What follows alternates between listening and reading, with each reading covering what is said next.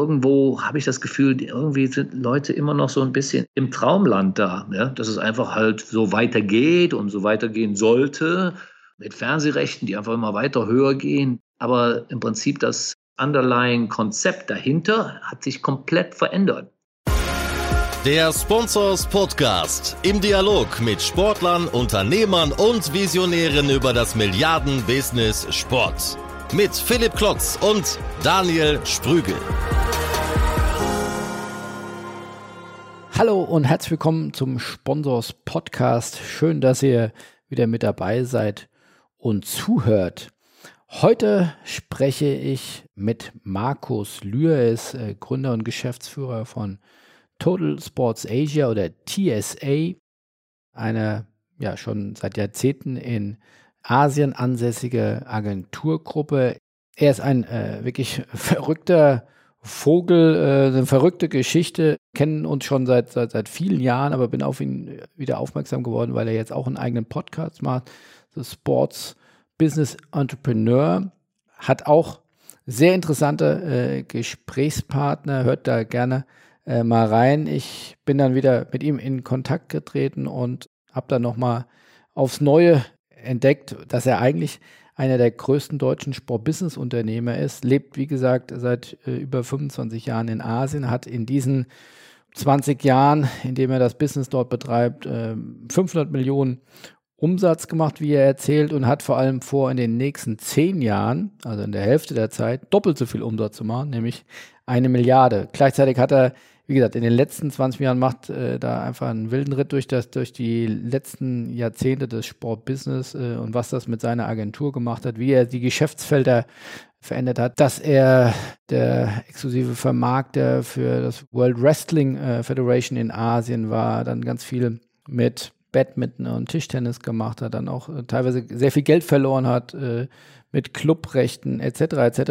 Hört euch das einfach an, das ist ein absoluter must listen to, wenn man wissen will, wie das Sportbusiness entstanden ist und, und wo es aber auch in der Zukunft hingeht und äh, wie ich drauf sein muss, um als Entrepreneur gewisse Dinge zu probieren, die dann entweder sehr gut funktionieren oder eben nicht funktionieren. Ansonsten bleibt mir noch ein wichtiger Hinweis in eigener Sache. Auch wir sind natürlich ein Stück weit betroffen äh, von der Corona-Pandemie, genauso wie die gesamte Rest der Branche versuchen wir dort das Beste draus zu machen und deswegen haben wir den Spobis Gaming Media in einer Online-Version transferiert. Ähm, der findet ja normalerweise immer parallel zu der Gamescom statt. Das wäre jetzt äh, in diesen Tagen im August. Äh, wir haben uns jetzt mit den Vorbereitungen ein bisschen mehr Zeit gelassen, am äh, den Spobis Gaming Media, wir nennen jetzt die Online-Days durchführen und wie der Name sagt, wir werden ihn nur online durchführen, wie viele andere Veranstaltungen, aber die Veranstaltung findet vom 28. September bis zum 2. Oktober statt und ein absolutes Highlight und eine Premiere für uns. Wir werden zum ersten Mal Tickets for free anbieten. Also äh, man kann sich jetzt auf spobis-media.de den nächsten Tagen auch schon die ersten Programmpunkte angucken. Wir haben wieder tolle Partner von, von ISL über äh, Freaks for You, Stark, Octagon, Sport 5, viele, viele mehr. Wir werden da wieder die spannendsten Köpfe von Sport und E-Sport äh, zusammenbringen und anders wie in der Vergangenheit nicht an einem Tag von 9 bis 18 Uhr dort alle Top-Themen auf die Bühne bringen, sondern das fein aufsummieren über eine Woche, immer vormittags und nachmittags eine Highlight-Session. Äh, dafür, wie gesagt, am Anfang jetzt die Tickets kostenlos. Guckt einfach mal drauf. Äh, würde mich sehr freuen, wenn wir uns da dann bei den Online-Days wiedersehen. Aber jetzt erstmal rein in den Podcast mit Markus Lühr. Hallo Markus, schön, dass du dabei bist beim äh, Sponsors Podcast. Wo erreicht dich gerade im fernen Asien? Hallo Philipp, ja, ich habe hier so nachmittags bei mir, ist morgen bei dir ja. Ich bin in Bangkok im Moment und immer noch in Quarantäne hier. Hoffentlich äh, nächsten Montag werde ich mal wieder rausgelassen. Okay. Ja, was viele äh, nicht wissen, gerade von den jüngeren Zuhörern, äh, du bist einer der größten deutschen Sport-Business-Unternehmer, äh, lebst seit äh, rund 20 Jahren in Asien, machst dort äh, Geschäfte, hast dort wirklich das Sportbusiness äh, von der Pike mit aufgebaut und hast über die Zeit äh, insgesamt über 500 Millionen Euro Umsatz gemacht. Da wollen wir natürlich äh, mehr erfahren. A, wie war die Unternehmergeschichte? Äh, B, wie läuft das äh, Geschäft in Asien? Und, und C, ja, was können wir von dir lernen? Weil ich glaube, ohne zu viel zu verraten, du hast ja, warst in vielen unterschiedlichen Geschäftsfeldern unterwegs und daran kann man ja auch ganz gut die Entwicklung des Sportbusiness ähm, auch ableiten. Aber wie gesagt, äh, fangen wir mit dem Start an. Wie kam es dazu, dass es dich als, ich glaube, Kölner Jungen äh, nach Asien verschlagen hat? Ja, klar. Ja, genau. Ich bin Kölner Jung und vielleicht hört man das ab und zu auch so ein bisschen raus noch, obwohl äh, ich spreche natürlich viel mehr Englisch hier. Also ab und zu werden wir wahrscheinlich ein paar englische Worte hier drin haben, aber das geht schon. Ja, meine, die Kurzversion von meine, meiner Journey.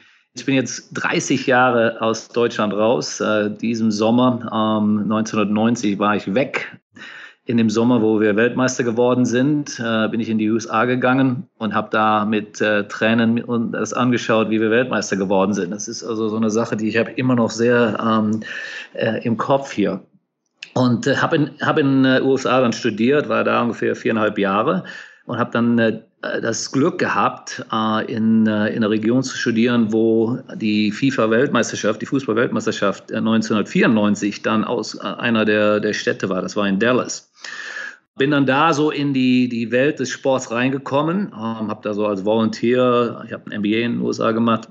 Aber du hast damals noch kein Sportbusiness studiert, sondern was hast du studiert? Nee, ich habe ich hab einen normalen MBA, das war ein Marketing-MBA, International Business, äh, so in dem Sinne, also mhm. nicht äh, sportspezifisch.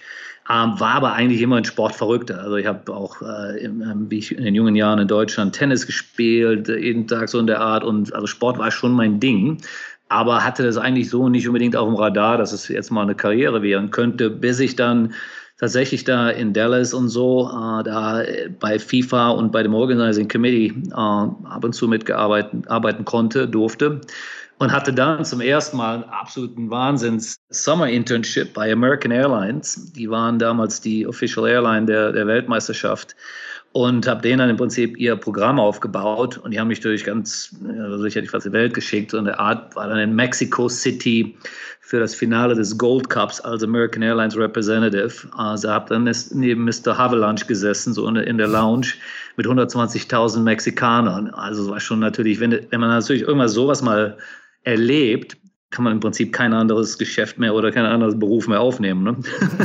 und äh, also der Bug hat, ich habe den Bug bekommen da auf jeden Fall. Wie alt warst du da, als du neben Herrn Havelange äh, gesessen hast? Ja, äh, das war 93, also da war ich so 25 ungefähr. Das war so, also das war ein Jahr vorher. Ich habe dann äh, das Jahr danach äh, war ich dann fertig mit 26, äh, habe ich dann ein MBA gehabt und äh, das war dann genau das äh, im Prinzip im Mai und dann die, die Weltmeisterschaft war dann ein paar Monate danach und habe dann bei der WM mitgearbeitet bei ISL Marketing, die auch, wie gesagt, jeder, der alt genug ist, kennt natürlich die als Firma, die Jüngeren vielleicht wieder nicht. Seinerzeit die größte Sportmarketingfirma der Welt. Ja. Absolut. Ich meine, das waren die, die Könige de, des Sportbereichs. Ich meine, IMG war da damals auch schon dabei, aber natürlich im kompletten anderen Bereich. Äh, aber in Europa war natürlich ISL. Und wie gesagt, ich hatte halt damals äh, das Glück, da als Venue Manager in Dallas dann zu arbeiten für ISL. War auch bei einem Spiel von Deutschland dabei, äh, wo wir gegen Korea also gerade gewonnen haben auf dem Feld und so. Ja, wie gesagt, das war so der, der richtige An äh, Start mal in dem Sinne. Und glücklicherweise habe ich ein paar ganz gute Kontakte gemacht. Und einer war halt mir hier mit in Asien, mit dem damaligen äh, Secretary General der AFC, der Asian Football Confederation. Und wie man es halt macht, du schickst halt deine CVs rum und äh, auf einmal bekam ich einen Anruf aus Hongkong und sagte, hey Junge, wir haben dein, dein CV hier. Wir sind eine kleine Sportmarke, neue Sportmarketingagentur in Hongkong. Wir, wir vermarkten in die Asian Football Confederation Rechte. Und wir brauchen jemanden, der hier jetzt die, das Gleiche im Basketball macht, die Asian Basketball Confederation Vermarktung. Und äh, wie sieht das aus? Kommst du nach Hongkong? das war jetzt so, wie gesagt, nach der WM, ein paar Monate danach.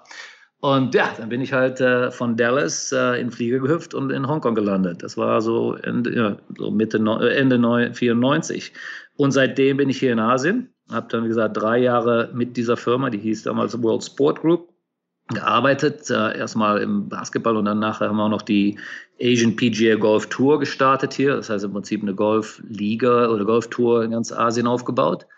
Und dann so Mitte, Mitte spä oder später 97 ähm, habe ich dann meine eigene Firma aufgemacht, TSA oder damals hieß es noch Total Sports, äh, 1997 und seit zwei, 23 Jahren bin ich jetzt dabei. und erzähl mal ein bisschen die Geschichte oder was waren damals 1997 die Businessmodelle, auf deren Grundlage du die Firma gegründet hast? Ja, das ist auch, wie gesagt, das ist eine verrückte Geschichte. Wie gesagt, also, wie man, wie man das so nennt, ich war, glaube ich, 29, ich sag mal so, in, mit meiner, in meinen jungen Jahren, dann bist du immer so, du bist natürlich ein bisschen wahrscheinlich übermütiger, als äh, wenn du ein bisschen älter wirst. Und unsere Idee war, und, und wie gesagt, wir waren eigentlich auch äh, sehr nah dran, die äh, komplette Vermarktungsrechte der malaysischen Fußballliga aufzukaufen. Ja, das heißt Fernsehrechte, Sponsorenrechte und alles weil es ganz klar war, dass die Liga hatte riesiges Potenzial, war aber sehr schlecht vermarktet eigentlich, hatten eigentlich nur einen großen Sponsoren, das war damals eine riesige Zigarettenfirma, Dunhill hießen die. Und äh, es war ganz zwei Sachen klar. Erstmal, dass Zigaretten irgendwann verschwinden werden. Das war Nummer eins. Und zweitens, wie gesagt, ähm, es wurde, das war auch so der Zeitpunkt, wo hier in Asien jetzt Pay-TV anfing, groß zu werden. Das heißt, da waren Fernsehrechte auf einmal äh, wurden interessanter und andere Sachen. Und das habe ich gesehen und äh, wie gesagt, habe ich mich halt ein paar anderen Leuten zusammengetan und wir sind dann ganz brasch dahin gegangen und haben denen, jetzt überlege ich mal in, in, in US-Dollar-Terms, so ungefähr 10 Millionen US-Dollar pro Jahr angeboten über fünf Jahre, also 50, 50 Millionen über, pro Jahr, äh, über, die, über diese fünf Jahre war das unser, unser Angebot die haben damals so ungefähr weniger als die Hälfte äh, an Umsatz gemacht oder, oder Einnahmen gehabt. Ja? Also wir hatten, waren schon äh, aggressiv, das sagen, pass auf, wir können das besser und hier ist ein bisschen mehr Geld. Da reden wir ja, über, über Medien- und Marketingrechte oder? Ja, die ja. komplette, komplette, im Prinzip alle Commercial-Rechte so in dem Sinne. Wir sind auch, wir sind auch so bis zum Vertrag gelandet äh, zu dem, an dem Tag. Das war also dann Mitte, mit, mittlerweile Ende des Jahres 1997. Und dann leider hat Asien, das werden wenige in Europa sich daran erinnern können, aber 1997, 98 war, hatte Asien, Asien, das nannte sich hier die Asian Financial Crisis, also die, die asiatische Finanzkrise, das so im Prinzip so ähnlich aussah wie dann 2008 oder 2009 weltweit oder teilweise jetzt, was du jetzt siehst hier. Das kam dann riesig hier rein, die ganzen Währungen äh, gingen durch die Decke und äh, im Prinzip die Wirtschaft war komplett im, äh, kaputt. Auf einmal war es ganz klar, dass unsere Idee zwar gut war und wir hatten auch jede Menge Backing von, von Sponsoren und von, von äh, Fernsehanstalten und so weiter. Und denen wurden natürlich auf alles, die haben alle kalte Füße bekommen und waren auf einmal weg. Und dann sind wir auch, mussten haben wir keine, keine Chance gehabt, mussten im Prinzip von dem Vertrag auch zurücktreten oder, oder haben ihn nie unterschrieben. Und das war Ende des Jahres 1997. Und dann auf einmal standen wir da ganz dumm rum mit einer super Idee, mit äh, einer Wirtschaft, die komplett kaputt war und keinen Businessplan mehr. Das war unser Businessplan. Ja? Also dann hatten wir auf einmal, dann kam es zu Plan B und das war eigentlich nur jetzt äh, Head down und, und geht weiter. Ja? Und das, das war so die erste große, große Lesson, würde ich sagen, wo man als Entrepreneur sagt, entweder bleibt man dann drin und, und beißt auf die Zähne und, und hat einfach das Gefühl und auch das Bewusstsein, dass man was macht, was Sinn macht. Ja? Also so was man ganz einfach ausdrückt. Äh, und das war auch, glaube ich, so mein Mindset äh, zu dem Zeitpunkt war, dass wir was machen, was der Markt braucht, auch wenn es natürlich im Moment äh, die erste Idee nicht sofort so klappte. Weil wie immer, die einfache Idee ist natürlich, okay, dann nehme ich halt wieder einen Job irgendwo anders und dann geht es weiter so in der Art. Aber komischerweise habe ich das nicht gemacht, äh, und äh, glücklicherweise in dem Sinne, äh, weil, wie gesagt, 23 Jahre später sitzen wir jetzt hier. Eine Frage würde ich ja doch nochmal, wie, wie äh, kriegt man als 29-Jähriger Funding in Höhe von 50 Millionen Euro in Asien. Also das kann ich mir schon schwer in Deutschland vorstellen, aber wie, wie, wie kriege ich das als sozusagen als, ja, als Deutscher, als Ausländer in, in, einer, in einer neuen Kultur, als äh, so junger Mensch, äh, der man ja noch mit, mit Ende 20 ist? Ja, ja, gut. Äh, die Kurzversion davon ist mit ein bisschen Bluffen und, äh, und viel Selbstbewusstsein. ah, und deswegen sage ich, also wenn das jetzt, wenn man das macht, wenn man ein bisschen älter ist, denkt man da vielleicht ein bisschen anders drüber nach. Aber zu dem Zeitpunkt, wie gesagt, das war einfach nur, pass auf, das kriegen wir hin, kein Problem. Äh, wir haben halt Backers, wir haben andere Leute da, die, die unsere Story äh, glaubten oder, oder, oder, und, oder auch sahen, was wir da bauten. Und wie gesagt, wenn jetzt nicht diese blöde Krise in die, in die Quere gekommen wäre, hätte das wahrscheinlich auch alles schön hingehauen. Aber das, das kam halt so und dann haben wir vielleicht ein bisschen Glück gehabt. Äh, 98 war in Malaysia die Commonwealth Games, das ist ja eine relativ große Veranstaltung. Wie gesagt, haben wir halt umgesattelt und haben wir Sponsoren äh, Consulting gemacht, ja, die Leute, die halt zu dem Zeitpunkt da Sponsoren waren bei der Veranstaltung, denen haben wir halt bestimmte Beratung gegeben, wie man, wie sie jetzt diese, diese Veranstaltung leveraging und, und was sie machen sollten, weil, meine, jetzt, wir reden jetzt vor über 20 Jahren, das war Sportmarketing in Asien, das konnten die wenigsten, äh, wussten überhaupt, was das mal heißt und never, never mind, äh, was man damit machen sollte. Ich war schon jemand, der so ein bisschen da, in dem Sinne ein bisschen voraus war, den meisten. Damit hat es eigentlich gut angefangen. Dann haben wir auch relativ viel im, äh, so im Branded Content-Bereich gemacht. Wir haben äh, bestimmte Sachen gekauft für Brands und haben die dann äh, genau, produziert äh, fürs Fernsehen, weil wie gesagt, Fernsehanschaltungen damals hatten, damals hatten auch kein Geld. Also ist fast wieder so wie heute teilweise, wo man sieht, dass ja die, die Veranstaltungen hier äh, wenig Geld haben in dem Sinne und man muss einfach was ganz Neues kreieren. Und das haben wir damals schon gemacht, wie gesagt, das ist über 20 Jahre jetzt her. Und äh, das ging dann eine zum anderen und gehört auch, gehört auch mal damit ein bisschen dazu. Wir hatten eine Goldgrube gefunden, das war WWE. Die verrückten Jungs aus, aus den USA, World Wrestling Entertainment, damals hießen sie noch World Wrestling Federation. Und äh, wir haben ein oder zwei wirklich coole Produkte oder Sachen mit denen gemacht, die richtig durch, äh, durch die Decke gingen in terms of Ratings und so weiter hier. Das war dann auch so die, unser erster riesiger Kunde. Wir haben dann innerhalb von acht Jahren, sagen wir mal jetzt von 2000, also von 1999 bis ungefähr 2007 waren wir, waren wir die, denen ihre Agentur hier in Asien. Da haben wir 170 Millionen Dollar aus dem Markt gezogen. Ähm, viel hauptsächlich im, im, im Television-Bereich, Fernsehbereich und dann natürlich auch Veranstaltungen, Licensing-Deals, Sponsorship-Deals und so weiter gemacht. Und also wir waren eigentlich die WWE-Agentur für so mal you know, acht, neun Jahre hier das war schon irre, äh, ein irre Ride, kannst du dir ja vorstellen. Wir sind gewachsen wie wild. Wir hatten selber, unser eigener Umsatz ging um die, in die zehn, zehnfachen Millionen Stellen hier, ähm, weil WWE einfach wachste und wachste und wachste jedes, jedes Jahr. Ne? Ähm, mhm. Also das war so ein bisschen die, die TSA 1.0 Version. Okay, da wart ihr dann aber vorrangig, der, der Hauptrevenue kam von Media Rights oder was war Sponsoring ja. der Treiber? Ja, alles, äh, wie gesagt, also ich würde sagen, die ersten äh, zehn Jahre oder mehr, bis äh, vielleicht zwölf Jahre, 13 Jahre, waren wir wirklich eine Mediaagentur. Ähm, bestimmt 80, 90 Prozent unserer, unserer äh, Revenues war immer Mediarechte. Wir haben halt, äh, wenn, wenn man einmal ein Produkt gut verkauft mit WWE, dann fängt es natürlich andere an auch. Das heißt, wir waren auch die Agentur für US Open Tennis. Wir haben also im Fußball hatten wir dann mal, waren wir mal die, die, die Rechte für die italienische Nationalmannschaft, die Spanier, wie dann die, die waren beide damals einmal der Europameister, der andere waren Weltmeister.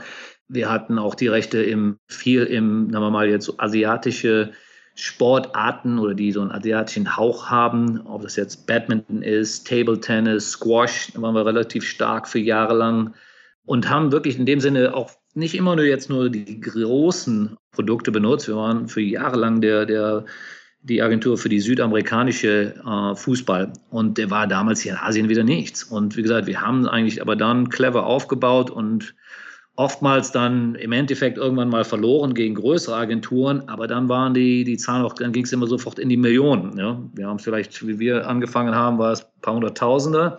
Und dann, äh, wie wir das Ding dann vielleicht an IMG oder andere uns dann irgendwann mal over, ausgeboten haben, dann ging es dann um die, um die Millionen oder zehnfache Millionen. Und das, ob das jetzt im Batman war oder in anderen Bereichen, das war so immer die Story. Wir waren so der Grundleger äh, oftmals. Und dann, klar, dann kommen natürlich die dicken Jungs dann irgendwann mal mit, äh, mit größeren Checkbooks an. Und wie war damals das Business? Also musste ich dann die Rechte sozusagen erstmal abkaufen und bin dann quasi äh, in, ins wirtschaftliche Risiko gegangen und du hast dann versucht, jemanden zu finden, der noch mehr dafür zahlt? Oder war da, wart ihr im Endeffekt äh, dann eigentlich nur der Verhandlungspartner für die Agentur und die, den, den Rechtevertrag hat dann der Verband oder die WWE dann äh, abgeschlossen. Mhm. Der Markt hat sich geändert. Äh, ganz am Anfang war es noch relativ einfach. Da warst du halt die Agentur, du hast äh, eine Kommission äh, vereinbart, das war in dem Sinne mit WWE so. Und das hast du relativ wenig Risiko in dem Sinne gemacht, äh, gehabt. Ähm, das wurde dann über die Jahre hin andersrum, dass die, äh, die, die, die IP-Owners halt sagten, pass auf, äh, du musst Skin in the Game reintun. Und dementsprechend äh, fingen wir dann an, natürlich Schecks zu schreiben, die auch dann immer größer wurden. Und dann natürlich, dann, dann kehrst du ein ganz komplett anderes Risiko. Wenn du dann schon mal Produkte kaufst, was wir auch oft gemacht haben oder, öfters auch passiert ist, dass du irgendwas kaufst und dementsprechend zu viel bezahlst. Das tut weh. Ne? Also ich habe über, die, über die Jahre hin, wie viel Geld wir da äh, wir haben in einem Sinne viel Geld gemacht, im anderen Sinne aber auch hundertprozentig äh, Geld verloren. Und das tut weh, das ist keine Frage. Also dieses, was ich weiß nicht, ob man genau in Deutsch nennt, aber in Englisch hält sich das, ich nenne das immer das Arbitrage-Game, mhm. wo man halt im Prinzip eine Sache kauft und das dementsprechend für dann halt einen Dollar und mehr dann verkaufen will. Das ist ein High-Stakes-Poker-Game und äh, das klappt auch schön. Solange das äh, halt mehr richtig machst als falsch machst, kannst du damit je viel, je sehr, sehr viel Geld verdienen und ob das jetzt MP Silver ist oder IMG Media oder andere, äh, die in dem Bereich gearbeitet haben und arbeiten. Wir haben das alle ja gemacht, aber ich würde sagen, das hat sich wirklich extrem geändert und wir machen jetzt, in, jetzt sehr wenig in dem Bereich. Also wir sind, Media ist für uns wirklich ein ganz, ganz kleiner Bereich, weil erstmal teilweise können wir halt nicht mehr da mitmachen, äh, weil die Zahlen einfach zu groß werden. Zweitens natürlich jetzt äh, die rechte äh, Owners jetzt da in dem Sinne jetzt ihre eigenen Sachen machen und machen können. Und zweitens oder drittens in dem Sinne, dass einfach nicht mehr das Interesse da ist. Ja? Also jetzt mit einem, mit, wenn man nicht gerade die, die Top-Rechte hat im, äh, in einem bestimmten Bereich, äh, da ist eigentlich weniger der Appetite jetzt da, um da you know, große Schecks zu schreiben von den, von den Fernsehanstalten oder OTT-Plattforms oder wer es immer auch ist. Ne? Also das würde ich sagen, das ist ein riesiger Unterschied von, was wir vor 20 Jahren gemacht haben und wie die Welt im Moment aussieht. Lass uns doch mal gerade einsteigen, was war damals dann so das Jahr mit den größten Umsätzen? Kannst du uns ein Gefühl geben? Das war dann schon im, im deutlich zweistelligen Millionenbereich im Umsatz? Ja, ja. Äh, unser, ich würde sagen, dass das von einem, sagen wir mal, Gross Revenue äh, würde, da, würde da so 2012 war das knapp 50 Millionen Dollar. Und anekdotisch mal sagt, äh, wo du sagst, wir haben auch manchmal daneben gelegen, wo du sagst, wo hast du den größten Verlust mal gemacht an, bei Rechten? Ich würde sagen, einer, der am wenigsten getan hat, war wahrscheinlich, äh, das war jetzt, ohne jetzt genau zu nennen, das waren, die, das waren Rechte für Club Channels ja, Fußballclub-Channels. Mhm. Wir hatten ein paar gekauft und wir haben komischerweise, das war, hat weniger mit dem Team was zu tun, was wirklich ein super Team ist eigentlich. Wir konnten es einfach nicht verkaufen. Ob das jetzt zu dem Zeitpunkt irgendwie unser Timing wrong war oder weiß der Himmel was, aber wir haben da haben wir richtig geblutet. Also das war, wir hätten auch das Geld aus dem Fenster schmeißen können. So, das war ja das gleiche, da war der gleiche Trick gewesen. Das war also wirklich, äh, das war, hat wehgetan. Ähm, wie gesagt, andere, wo wir vielleicht am Anfang Geld mit verloren haben, die haben wir dann lang genug die Rechte gehabt, die haben wir dann im Endeffekt, damit haben wir relativ viel Geld dann machen können. Ja, das ist immer so, wenn man in der Runway long genug ist, aber mit der bestimmten, was ich jetzt, wovon ich rede, wir konnten einfach, wir, wir sahen das Ende des Tunnels nicht und haben dann auch dann raus, mussten uns im Prinzip so mehr oder weniger rauskaufen müssen. Das hat wehgetan. Und aber ein Gefühl zu geben, wenn du sagst, man kann damit gutes Geld verdienen, wenn man dann 50 Millionen Euro Umsatz macht, wie hoch ist dann die Marge? Ja, gut, wie gesagt, wenn ich mit 50 Millionen rede, dann reden wir jetzt von Gross. Das heißt, das ist im Prinzip was, die kompletten Rechte wert sind. Ja? Also jetzt, das ist das Geld, das, das zu dem Rechtehändler äh, oder dann gehen würde. Unser Teil davon ist dann halt, was immer was, 10, 15, 20 Prozent, äh, je nachdem, was es halt für, was wir jetzt machen da. Ne? Mhm. Ähm, und dann hast du halt deine Kosten noch dagegen und so. Also da bleibt schon was übrig, das ist keine Frage. Aber es ist halt die Frage, genau, was du jetzt pro Jahr dann immer weiterhin investierst. Und das haben wir eigentlich immer gemacht. Wir waren eigentlich immer drauf, weiter zu bauen, weiter zu growen. Der Target war immer, um mal die 100 Millionen zu erreichen. Das war immer so in meinem Kopf das Ziel. Ähm, sind wir zwar nicht ganz hingekommen bis jetzt, aber wer weiß, vielleicht irgendwann mal. Und die Firma hat immer dir gehört oder hattest du auch Investoren, die dir geholfen haben, diese Investitionen zu stemmen? Am Anfang war es also wirklich ich, obwohl ich einen, Partner hier in Asien hatte, der, der eigentlich mehr so ein stiller Partner war und nie so, in dem Sinne, der war nie aktiv dabei und hatte auch nie richtig eigentlich Geld in der, in der Firma drin. Der war halt nur so am Anfang mal dabei, um, um das zu starten. Aber in 2008 haben wir eine Private Equity Gruppe reingebracht. Die haben auch dann dementsprechend Geld da reingetan, um, um, um, um so ein bisschen mehr Firepower zu haben. Das war auch dann wieder interessant, weil 2008, 2009 war natürlich dann diese weltweite zweite nächste Krise. Da haben wir zwar auf relativ viel Geld gesessen, haben aber auch dann geblutet. Also ich würde sagen, was wir damals gesehen haben, da waren wir wirklich ein Riesenteam, aber fast 100 Leute mit sieben Büros über die ganze Region verstreut und äh, schon wirklich riesige Overheads, kann man, kann man sich natürlich vorstellen. Äh, wenn du ein Büro in Tokio hast, ein, drei in Indien und eins in Beijing, und also das sind nicht unbedingt billige Länder, äh, wo man dann alles nur, weißt du, wo du, wo du so billig dann arbeiten kannst. Tokio, das Büro war eine Million Dollar für drei, vier Leute da. Ne?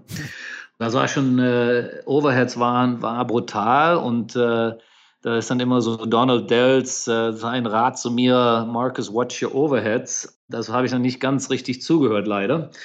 Wir haben also in die zwei Jahre, da acht und neun, ähm, haben wir wirklich schon geblutet. Äh, aber was, was interessant war, ist, dass wir, wie gesagt, das war, der, der Mindset war halt damals so, pass auf, wir, wir kommen da durch, wir haben Geld, wir powern einfach jetzt erstmal durch, Augen zu und durch, so in der Art. Im Jetzt, was ich jetzt vielleicht zehn Jahre später oder so in dem Sinne, was ich weiß und kann, würde ich es wahrscheinlich anders machen. Aber gut, zu dem Zeitpunkt gesagt, das war halt so die Mentalität. Du kommst jetzt auch aus einem Bereich, wo du zehn Jahre ja nur gewachsen bist. Ja? Die, mhm. die Idee, dass du jetzt auf einmal schrumpfen musst, das, das gab es überhaupt nicht im Kopf. Ja? Und dementsprechend sind wir auch dann äh, daraus aus der Krise wirklich geflogen, weil, äh, weil wir halt das Team äh, behalten haben und, und wirklich nur voll durchgemacht haben.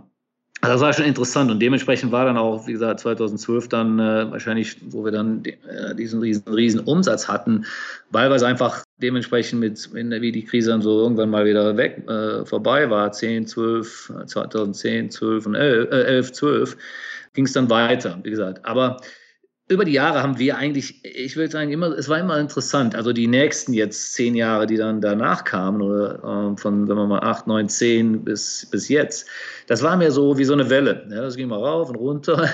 da waren die, die Höhen äh, paar Jahre, drei, zwei, drei Jahre, wo man dann hochläuft und, und das läuft alles gut. Und dann war irgendwie wieder, kam wieder was. Und ob die vielmal waren, oftmals waren es natürlich die Kombination war immer intern und externe Krisen. Ja. Äh, teilweise fabrizieren man Sachen, wo du irgendwo, du gehst halt in einen Bereich rein, der dann nicht funktioniert, oder du steckst Geld halt in ein Produkt, äh, das, äh, wo du dann später denkst, ups, was war das denn? Ähm, das ist keine, das ist eine Sache. Und dann zweitens, klar, hast du natürlich immer permanent auch externe Sachen, wo, ähm, wo du vielleicht unbedingt gar nicht so einen, einen Eingriff drauf hast, aber dass sich natürlich, dass es auch wehtut. Und so, das ist so jetzt, wo man, wenn man mal jetzt sich anschaut, wo wir jetzt, wo die ganze Welt im Moment steckt. Eigentlich hätten wir dieses Jahr ein riesiges Jahr haben müssen. Äh, wir hatten super Produkte und, und auch äh, Deals auf, der, auf dem Tisch, die natürlich mittlerweile alle weg sind. Ne? Und, äh, und dementsprechend ist es, ist es schon interessant. Aber lass uns nochmal der Reihe nachgehen. Ähm, du hast gesagt, die ersten Jahre oder die ersten zehn Jahre wart ihr in der Mediaagentur. Was, was kam dann? Welches Businessmodell kam dann? Ja, also ich würde sagen, so von äh, so sagen wir mal 10, 2010 onwards waren wir, ging es dann wirklich mehr in Sponsorenrechte, Lizenzrechte.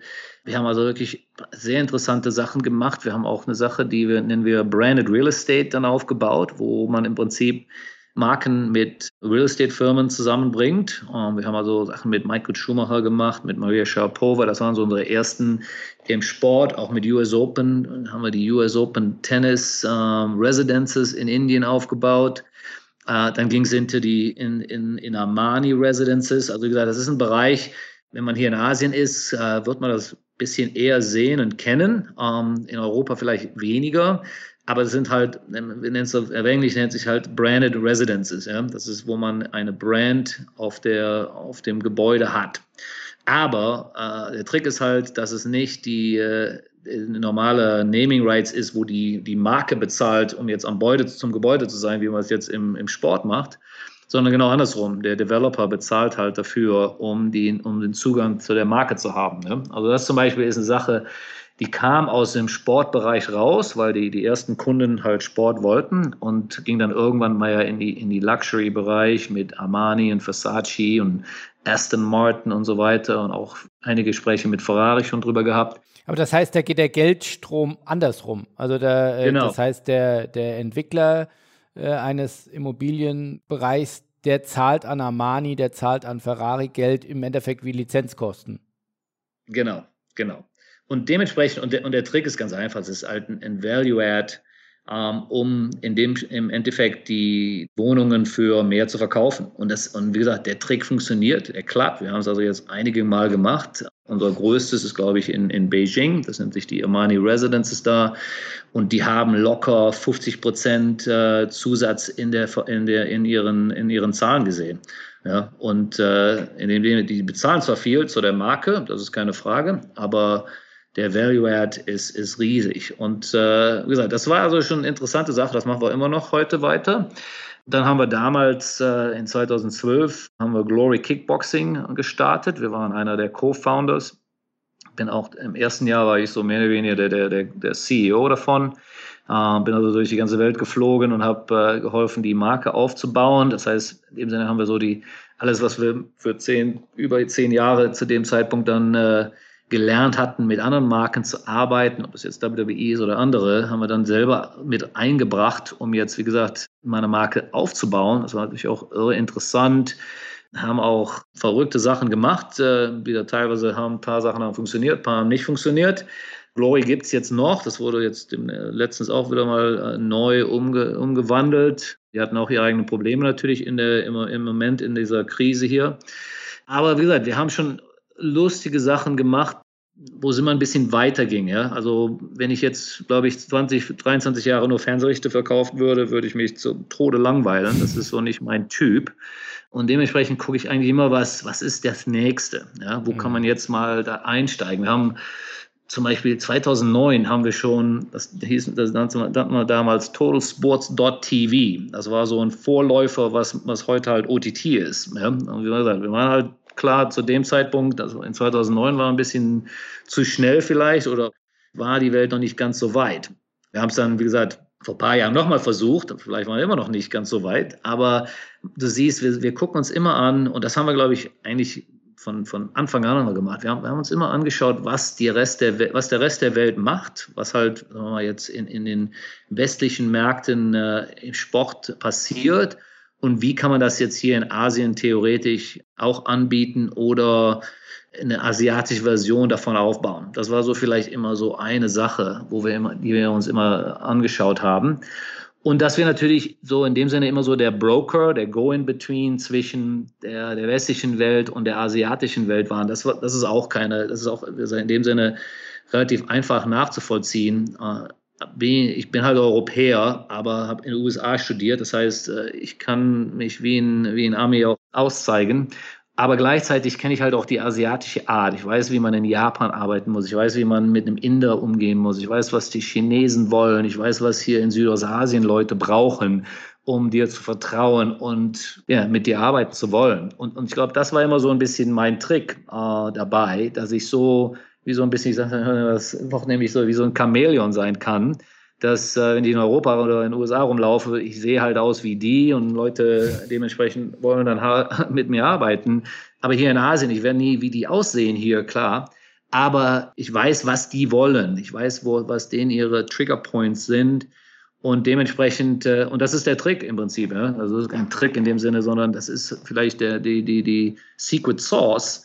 Einfach im Prinzip immer darauf zu arbeiten, was, äh, was halt der lokale Markt braucht und was man dann als Customer verstehen. Ja. Genau, den Customer zu verstehen und dann natürlich als, als internationalen Experte aufzutreten, um zu sagen, pass auf, okay, wir können das. Das wissen wir und wir wissen, wie das macht und pass auf, wir zeigen euch das jetzt so in der Art. Und das, ich, das wie gesagt, das mache ich halt im Prinzip seit 25 Jahren hier. Und die Investoren, die dann da Ende der, der 2000er Jahre eingestiegen sind, die sind dann wieder auch raus oder sind die immer noch drin? Nee, nee, die sind halt, wie gesagt, mittlerweile auch raus. Wie gesagt, das war auch nicht alles immer so, so schön, wie man sich das immer vorstellt. Das war die Idee zwar, war zwar gut, aber das ist schon interessant, wenn man auf einmal dann Finanzleute in der Firma hat, die komplett anders denken als natürlich als Entrepreneur. Also das waren schon interessante, zehn interessante Jahre, wo ich natürlich auch wieder irre viel gelernt habe. Aber würde ich sagen, das war oftmals mehr painful als, als pleasure. Und wie hoch war die Bewertung damals, äh, zu der die eingestiegen sind? Das sind wir wirklich durch aus dem Kopf jetzt so um die 20 Millionen wahrscheinlich um den Dreh. Mhm. Und nach den, also erst Media, dann Sponsorenrechte und Lizenzrechte. Was kam dann? Du hast eben schon gesagt, äh, OTT. War das, das das neue Geschäftsfeld, wo du gesagt hast, äh, das ist jetzt the next big thing? Ja, gesagt, also ich, ich nenne das ja immer so, wir haben, wir gibt es ein TSA 1.0, 2.0, 3, 4, 5 und wir wo, sind, wo sind wir jetzt? Also Sponsorenrechte ist 2.0 die ersten, die, die ersten drei sind wir jetzt durch. Ja. WWE, dann war die 2.0 war halt wirklich äh, weiter andere Fernsehenrechte, viel in dem Bereich mit, mit Basketball, äh, mit Badminton und, und Tennis und so weiter. Dann 3.0, das war dann wirklich so die, äh, die Jahre von 2013, 14 onwards, äh, wie, wie gesagt, in anderen Bereichen. Und jetzt bei 4.0, ähm, sagen wir mal so 2017 onwards, das dann, äh, wir haben damals Sportsfix gelauncht. Das heißt also, das traditionelle Business lief halt, äh, äh, machte halt Geld. Und dann kam natürlich wieder die nächste Idee, was machen wir jetzt? Und äh, wie alle anderen auf der Welt, würde ich sagen, war ich fasziniert bei, was Netflix machte und was halt, äh, wie jetzt, wo halt OTT ging. Es war die Möglichkeit, jetzt endlich weg von diesem Agenturmodell immer nur als Mittelmann da aufzutreten, sondern irgendwann mal jetzt tatsächlich jemand zu sein, der das Produkt liefert ja, zum Endkunden.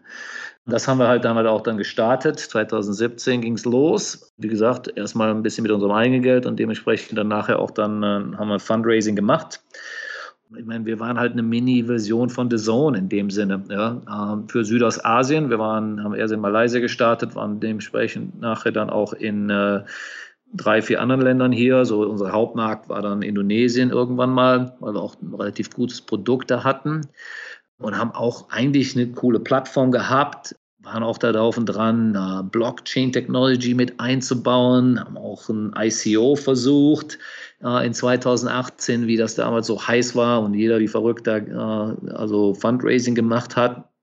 Es hat leider nicht geklappt, wir waren leider ein bisschen zu spät. Das war, war wieder die, diese, diese Hot-Phase war dann schon wieder vorbei.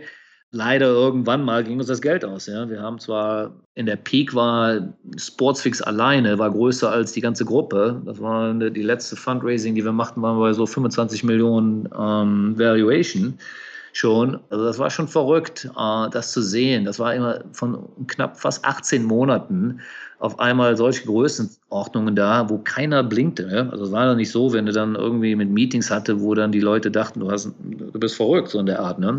Das war so im Prinzip, wieso, wieso fragst du nicht nach mehr so in der Art? Ne? ähm, also so ein bisschen WeWorks, ja? wie, was, wie man da so sieht, was die da, was die da machten und dann, was dann irgendwie die natürlich auch dann collapsed sind. Das ist halt, äh, das ist nicht so eine schöne Geschichte. Anfang 19, 2019, so Mitte 19, irgendwo ist dann halt die, uns die Luft ausgegangen. Wir haben es einfach nicht mehr halten können und äh, mussten dann mussten halt aufgeben. Und dementsprechend ist die Firma auch dann, gibt es die Firma auch nicht mehr jetzt. Das hat also dann schon relativ wehgetan ähm, in, mehr, in mehreren Bereichen. Erstmal, was natürlich macht, wir hatten, glaube ich, knapp 25, 20, 25 Leute mal zu dem Zeitpunkt und natürlich äh, genau, ein System aufgebaut und alles Mögliche und viel Geld drin. Und das dann irgendwann zu sagen, okay, das, das, das neues Baby, das du jetzt hier hast, klappt das nicht mehr und man muss es jetzt aufgeben. Das war nicht einfach. Also das war schon, äh, das war schon brutal. Das war so im Prinzip letztes Jahr, so wo ich mich leider viel mit beschäftigen musste, mit dem Cleanup davon. Und deswegen war ich eigentlich froh, dass wir so ein neues, schönes 2020 hier hatten. Äh, mit neuen Ideen und neuem Elan gingen wir da rein. Und naja, jetzt sitzen wir natürlich hier anders äh, und haben, sprechen über ganz andere Dinge. Aber das heißt, bei dir war immer der, der Drang zu was Neuem. Du hast jetzt nie das Geld, was du dann vielleicht verdient hast, jetzt mal, auf die Bank gelegt und gesagt und gehortest und, und, und vermehrt, sondern sagst, wieder in, das, in die nächste Idee äh, investieren. Ja, gut, sicher. Ich meine, man tut irgendwie schon was äh, auf die Kante, aber wir haben wirklich viel, haben wir immer weiter investiert. Also in dem Sinne, wir haben immer, immer nach, wir haben immer nach dem Neu, was Neuem gesucht. Ja. Also äh, das war immer so die Idee, ja, dass man immer weiter entwickelt und in dem Sinne das Geld, was reinkommt, du, du, äh, steckst nicht jede Mark rein, das ist das Logo.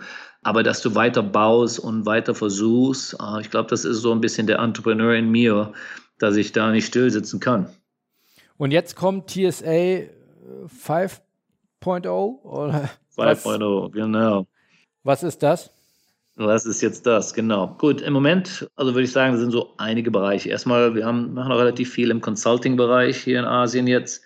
Äh, wir haben ein paar interessante äh, Projekte, wo wir jetzt einen Masterplan aufbauen äh, mit, äh, mit einer Region, mit der Regierung hier, also ein Sportmasterplan für die nächsten zehn Jahre. Und da gibt es äh, wirklich, wirklich super Sachen. Äh, das ist auch, wir sind auch fast fertig damit. Das ist so fast 250 Seiten Dokument mittlerweile.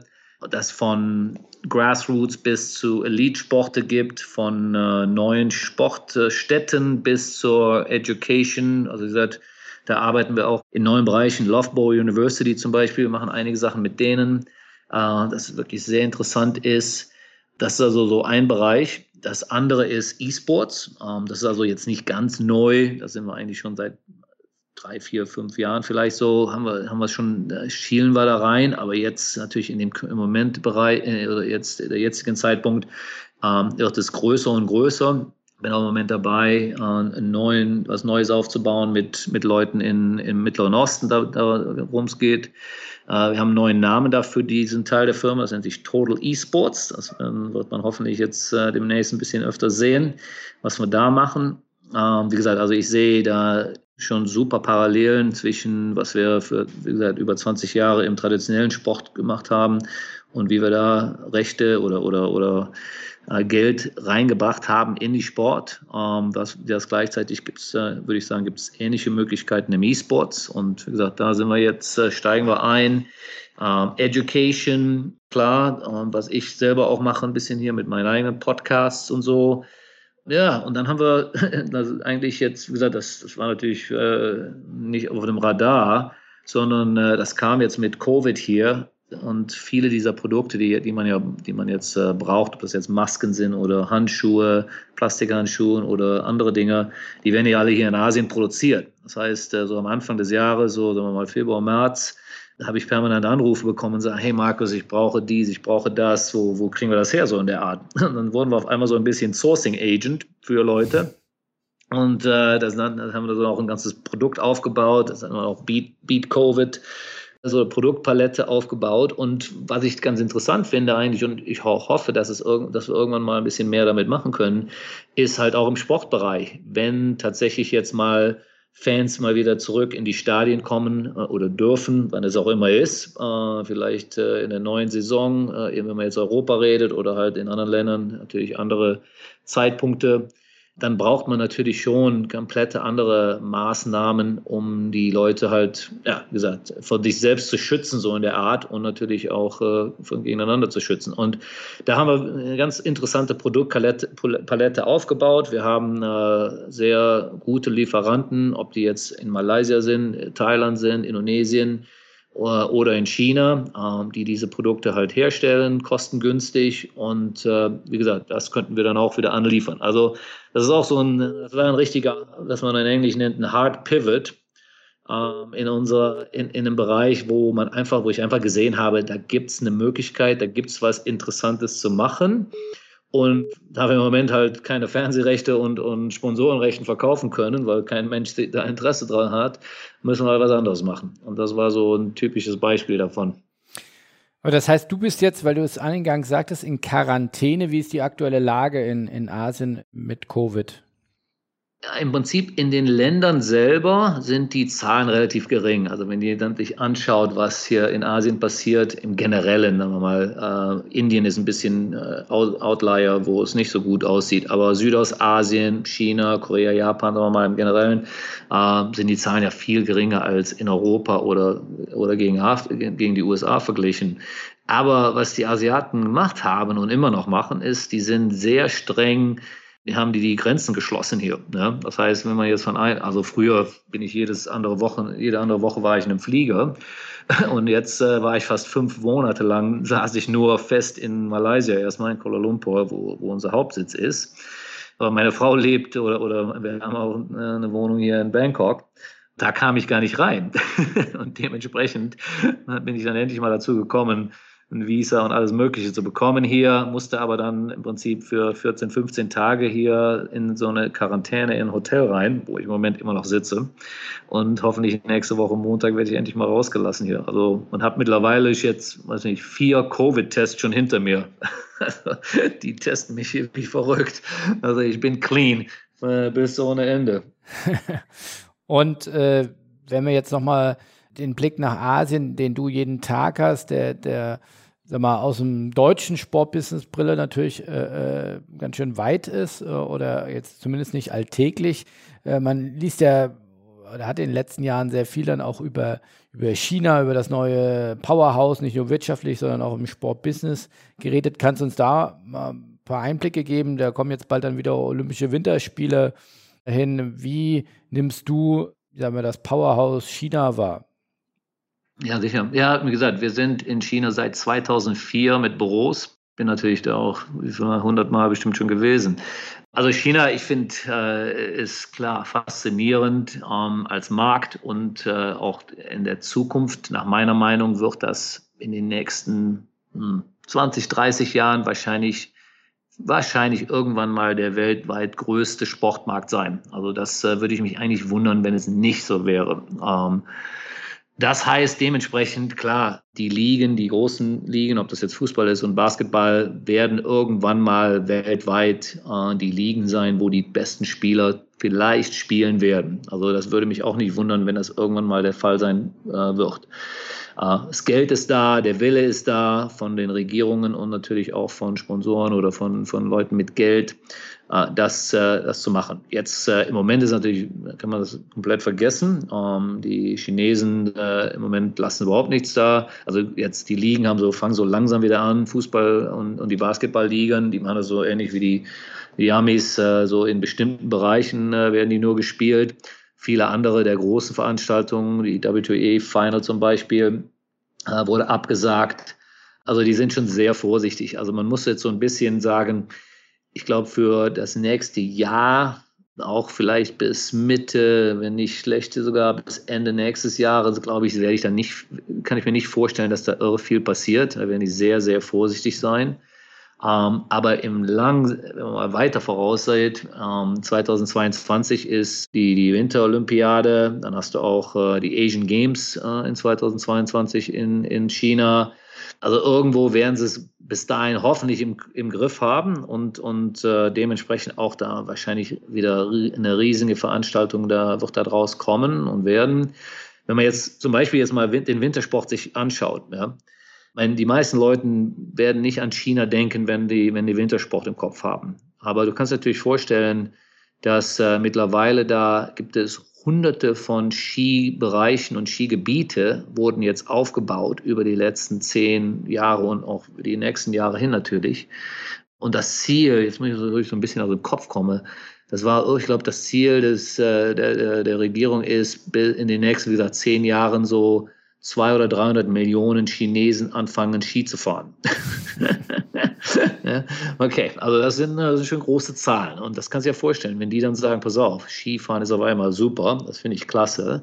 Die, fliegen, die fahren ja natürlich nicht nur Ski in China, sondern äh, die fahren auch Ski auf der ganzen Welt rum.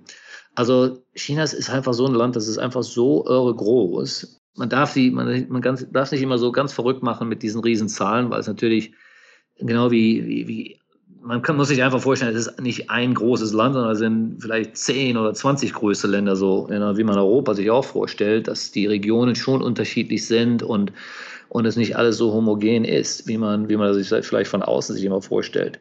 Aber die, die Möglichkeiten sind irre groß. Ähm, es ist sehr kompliziert, da zu arbeiten. Ähm, ob das und als, als Ausländer keine Frage. Äh, das ist eigentlich immer so das Interessante, was mich Leute immer fragen ich sehe mich eigentlich nie so als Ausländer hier an, obwohl ich natürlich bin. Ähm, aber so vielleicht im Kopf das, das ist nicht so meine Mentalität eigentlich. Ne? Ich sehe mich einfach als jemand, der halt auch hier lebt, auch schon seit, wie gesagt, 25 Jahren hier lebt. Und deswegen bin ich so ein bisschen, fühle ich mich immer eingebürgert ähm, und tue vielleicht auch so, als ob ich dementsprechend ein Lokaler bin. Ne? Ähm, das tut mir vielleicht ab und zu, wird, wird, das, wird mir das dann vorgehalten, äh, irgendwie im, im falschen Sinne. Aber normalerweise würde ich eigentlich sagen, das ist eigentlich auch warum ich erfolgreich hier arbeiten kann, ne? weil ich halt irgendwie hier so mit, mit so ein bisschen mit äh, äh, lokal, einfach relativ lokal auftreten kann, so in der Art. Ne? Und ob das jetzt in China ist, wie gesagt, ähm, ich habe eigentlich über die Jahre hin immer sehr viel und, und auch sehr gute Sachen in, in Indien gemacht, wo sie mir immer gesagt haben, ich muss in meinem früheren Leben mal Inder gewesen sein. ähm, weiß nicht mal, woher das herkam. Und natürlich Südostasien. Südostasien sind 600, über 600 Millionen Leute. Das ist als Region größer als Europa. Ja, und eine relativ junge Region natürlich, also mit jungen Bürger hier und äh, die auch wachsen und auch hungrig sind äh, und Sport eigentlich auch in dem Sinne immer noch äh, eine, eine heiße Sache ist. Also ich bin jetzt, jetzt, wie gesagt, über 20 Jahre dabei und habe auch äh, irre, natürlich einen irre, irren Wachstum gesehen über diese 20 Jahre hin. Aber ich wirklich echt sagen, die nächsten 20 Jahre wird hier in Asien wird noch verrückter. Das ist also nach meiner Meinung keine Frage. Und das ist auch, ob das jetzt Indien ist oder China oder, oder Südostasien als Region. Ja, die, du siehst man ja, die, die Asiaten, also die, die Südostasiaten hier, haben sich jetzt auch ja um die Weltmeisterschaft äh, beworben oder, oder, sind dabei. Glaube zwar nicht, dass sie irgendwie gewinnen werden, weil ich glaube, China wird das kriegen. Aber wie gesagt, die sind alle heiß. Ja? Und, äh, und die Region in dem Sinne wächst immer noch weiter. Das ist also keine Frage. Aber im Moment ist erstmal alles dicht. wie, wie, und wahrscheinlich mehr als bei euch. Also wie gesagt, die, die Grenzen sind einfach dicht hier. Ja? Du kommst einfach nicht von einem zum anderen Land im Moment. Hm. Ne, hier wird wieder relativ breitflächig in Urlaub gefahren, was auf der einen Seite für ja, jemanden privat schön ist, aber die Infektionszahlen gehen wieder hoch und ähm, ja, zumindest partiell. Äh, insofern ist das schon ein Stück weit bedenklich und, und äh, muss natürlich die Luft anhalten, dass es nicht einen zweiten Lockdown gibt. Also ich glaube, dass diese Maßnahmen dann deutlich regionaler getroffen werden. Zum aktuellen Zeitpunkt scheint das noch dass man es noch im Griff haben kann, aber äh, ja, die Restart-Pläne oder auch die Pläne der Fußball-Bundesliga und anderen äh, Ligen jetzt auch zunehmend wieder mit äh, kleinen Zuschaueranzahlen äh, anzufangen. Die sind damit natürlich dann auch ein Stück weit wieder gefährdet. Also ja, der ja. Restart, der weitergehen soll, ist auf, auf sehr dünnem Eis und ja, das wird, äh, glaube ich, noch eine sehr wackelige Angelegenheit äh, im Laufe der nächsten Wochen und Monate. Also ich, wie gesagt, wenn ich das mir so von, sagen mal, vom Weiten anschaue, ich würde sagen, die, die Welt wird mindestens für zwei Jahre in der Krise sein. Ähm, ob das jetzt alles nur mit Covid zu tun hat oder halt der, der Economic, die ökonomische Krise, die natürlich jetzt der, der, der direkt dahinter herkommt. Ähm, das ist also nach meiner Meinung keine Frage. Das ist in 2008, 2009 kann sich genau anschauen, was da passiert ist und, und wie, Welt, wie die Welt kaputt war in vielen Bereichen. Und jetzt hast du halt den, den Double Whammy hier mit, mit einer, mit, mit einer Health-Krise und natürlich die Finanzkrise jetzt auch noch. Also es wird schon schwer tun. Also ich würde sagen, unsere Industrie muss sich richtig zusammenreißen, sonst wird das, kann da einiges kaputt gehen. Also, und ich glaube, das hat, einige Leute haben das entweder noch nicht richtig kapiert oder wollen es nicht kapieren. Also ich bin auch eigentlich einer, der sehr positiv denkt und, und du wirst mich eigentlich relativ wenig äh, hören, äh, negative Sachen aus meinem Mund kommen. Aber ich habe im Moment wirklich, äh, sehe ich da nicht viel vieles Gutes, was da passiert. Ähm, und irgendwo sind, habe ich das Gefühl, keiner ist, wacht da auch noch nicht auf. Ja, du hast ja auch den, meinen Artikel gesehen, den ich da geschrieben habe für euch. Mhm. Das, äh, weißt du, man, äh, irgendwo habe ich das Gefühl, irgendwie sind Leute immer noch so ein bisschen im, äh, im Traumland da. Ja? Dass es einfach halt so weitergeht und so weitergehen sollte ob mit Fernsehrechten, die einfach immer weiter höher gehen. Aber im Prinzip das, äh, das, die, das Underlying-Konzept dahinter hat sich komplett verändert. Ja, ja lass uns da noch mal kurz drauf eingehen. Du hast ja äh, gesagt, Pay-TV ist tot. Äh, das war ja zum einen die These, äh, die bolde, die, die fette These, die von dir ausgehend äh, interpretiert wurde, äh, dass Pay-TV-Sender in den letzten 10, 20 Jahren keine, dass sie immer investiert haben, immer mehr Geld für Rechte gezahlt haben, aber äh, selten, mit Ausnahme, glaube ich, von Sky UK und, und amerikanischen Sendern, aber sagen wir mal, zumindest in Deutschland äh, oder auch viele Pay-TV-Sender keinen substanziellen Gewinn gemacht haben. Also, und wenn sie genau. Gewinn gemacht haben, dann wurden die Rechte direkt wieder teurer. Also, dass dieses Geschäftsmodell einfach äh, schwer aufgeht. Und jetzt die großen neuen Plattformen, was heißt schon neu, so neu sind sie gar nicht mehr, aber die großen neuen Digitalplayer, Amazon, Facebook und Co., äh, nicht die großen neuen Heilsbringer sein werden, weil die schon immens große Subscription-Basen haben, beziehungsweise äh, dadurch einfach äh, nicht viel Geld in, in, neue Rechte stecken müssen, um, um neue Kunden zu akquirieren, beziehungsweise genau. andere Geschäftsmodelle haben. Genau, genau. Ja, eben gesagt, also jetzt ohne jetzt äh, den ganzen Artikel da äh, wiederzugeben. Äh, Im Prinzip, was ich sehe, sind zwei Sachen. Erstmal das, äh, das alte Pay-TV-Model. Das hat eigentlich nie in, oder ganz in wenigen Ländern richtig funktioniert. Wenn ich mir in Asien umschaue, pff, da, da, da komme ich kaum ein, der, wo ich sagen kann, da hat es wirklich funktioniert. Malaysia ist so einer der Ausnahmefälle mit Astro. Die haben eigentlich ganz haben vernünftig Geld da gemacht. Aber viele sind haben nie funktioniert, sind auch teilweise über die Jahre in Pleite gegangen und so weiter. Das Modell war, in guten Zeiten war es nicht super. ja, jetzt in der Zeit, wo wir jetzt sind, äh, wo erstmal Leute wirklich äh, überlegen, kann ich das überhaupt äh, mir leisten? Erstens, zweitens, äh, die neuen Generationen überhaupt nicht sehr normales Fernsehen sowieso mehr anschauen. Ja? In Asien ist nur noch jeder ist ja noch in, in, am Handy hier. Ne? Also Asien ist ja ein Handy, Handy-Region. Ne? Wahrscheinlich noch mehr als der Rest der Welt teilweise. Und äh, das sind also schon mal, das sind mal zwei Grundlagen. Und das Zweite, und was, was wir auch in dem Artikel ist, wo ich halt sage, wo wir alle drauf gehofft haben, dass irgendwann mal Facebook und, und Twitter und, und Twitch oder weiß der Himmel wer, Amazon, da mal richtig äh, da aggressiv einsteigen. Und das war, teilweise sah es ja auch mal so aus, dass sie vielleicht das machen würden, dass sie so auch heiß darauf werden. Leider haben sie halt Jungs, die, äh, die schlau sind, wie hm. äh, sehr gut rechnen können. Äh, die erstmal rechnen können und zweitens, die kommen teilweise auch aus der alten, aus dem alten Modell raus, ja. Uh, Peter Hutton ist der, der Head für, für Facebook in uh, weltweit. Ja. Ist, Peter ist ein, ein, alter Hase aus, aus der Pay-TV-Region und er ist ja nicht dumm. Er hat das gesehen, wie schwer das war. Und er sieht jetzt auch, Moment, wir haben wie viel? zwei Milliarden Leute weltweit schon als Kunden. Das heißt, ob ich jetzt irgendwelche Rechte kaufe, kann ich jetzt tatsächlich noch mehr Leute da bekommen oder besser Monetization machen? Oder sage ich, pass auf, hier Leute, wollt ihr nicht mit unseren zwei Millionen Leuten reden? Und dementsprechend machen wir doch ein Partnership-Deal, ne? Rev Share Model und weiß der Himmel was. Und das sind ja die ganzen Gespräche, die sehe ich ja Tag und Nacht hier. Ne? Und deswegen habe ich auch eben schon gesagt, also dieses, dieses alte Modell, dass man die Rechte jetzt als Agentur kauft und dann versucht weiter zu verkaufen, dieses Arbitrage-Model, oder ob ich als äh, Pay-TV-Operator einfach die Dinger kaufe und sage, pass auf, jetzt bundle ich sie halt zusammen und dann mal sehen, wie sie halt dann wieder weiterverkaufen. Nach meiner Meinung ist das komplett tot. Und und klar, wenn es noch so, wenn es noch möglich ist, wenn man jetzt Deutschland zum Beispiel nimmt, äh, waren ja jetzt äh, letztens die Rechte wurden wieder verkauft und Sky und, und The Zone haben die auch gekauft. Klar, nimmt das Geld. Ich, meine, ich sage jetzt nicht, äh, dass, dass man das Geld nicht nehmen sollte als der, der Owner. Aber wenn man jetzt nicht anfängt, selber Plattformen aufzubauen, wo man demnächst, mal über die nächsten Jahre hin jetzt direkt mit den Konsumer und mit den Fans selber spricht, Du, dann äh, wird dann, irgendwann wird man aufwachen und dann, dann, äh, dann sitzt man da und passiert nichts. Und es gibt ja ein richtiges Beispiel. Das ist zum Beispiel in Malaysia.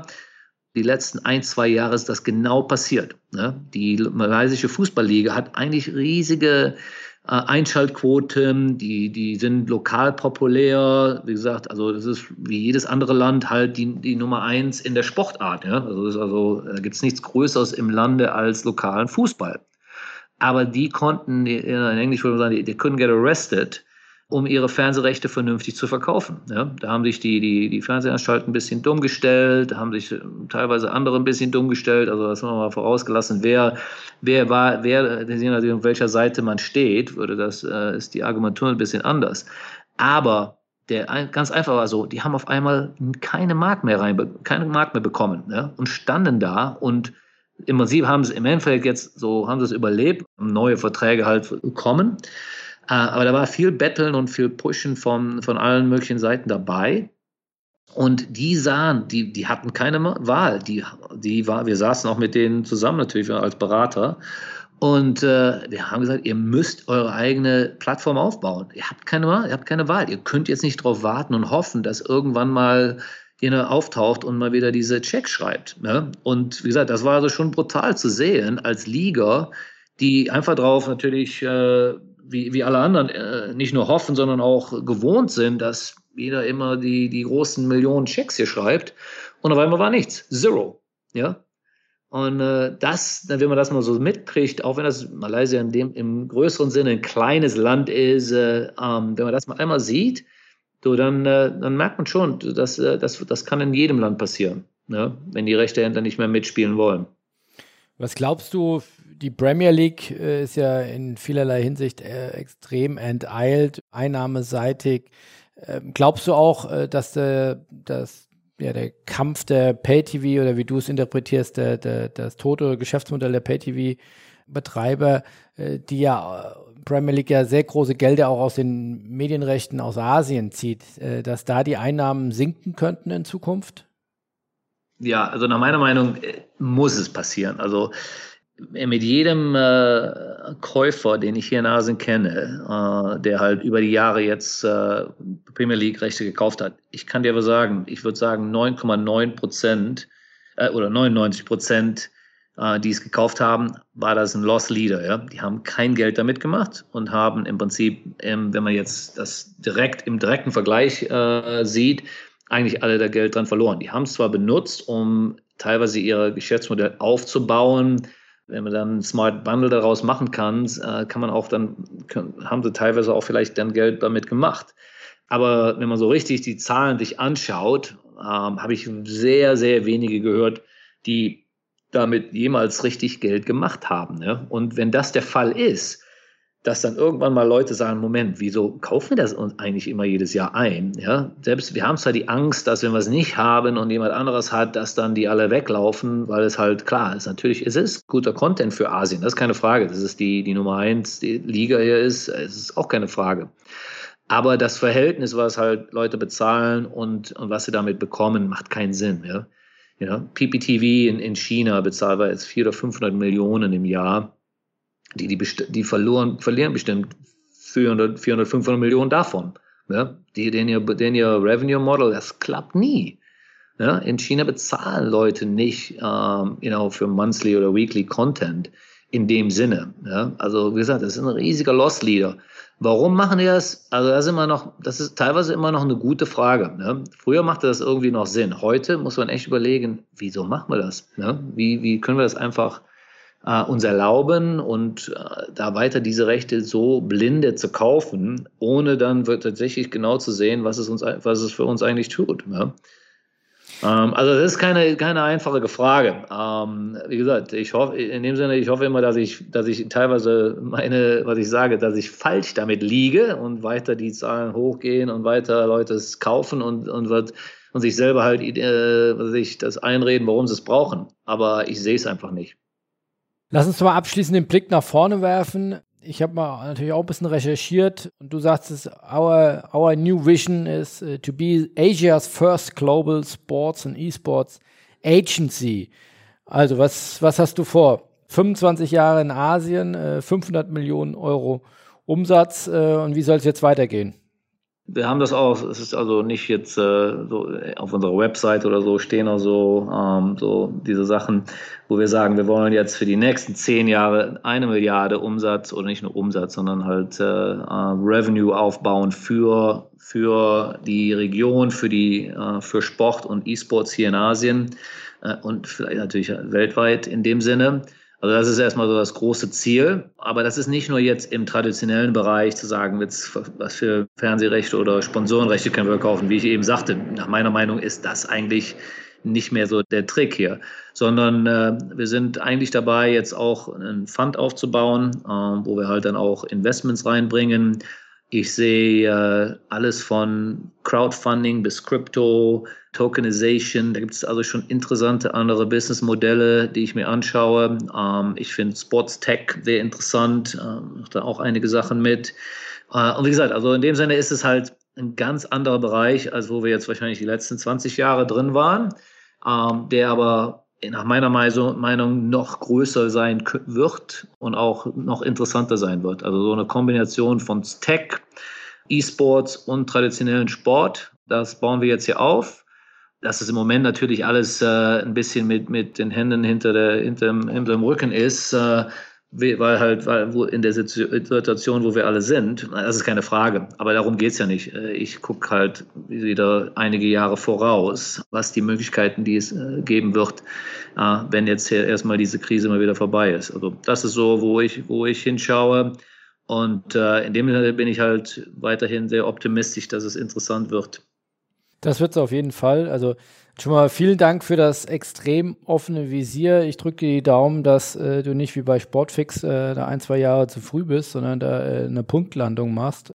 Aber äh, wirklich extrem spannende Geschichte von einem Kölner, der Auszug über Amerika, Asien im, im Sportbusiness zu erobern. Äh, hat mich sehr gefreut und hoffe, wir können dann in ein paar äh, Wochen, Monaten mal gucken, ob deine Vorhersagen dann auch alle aufgegangen sind.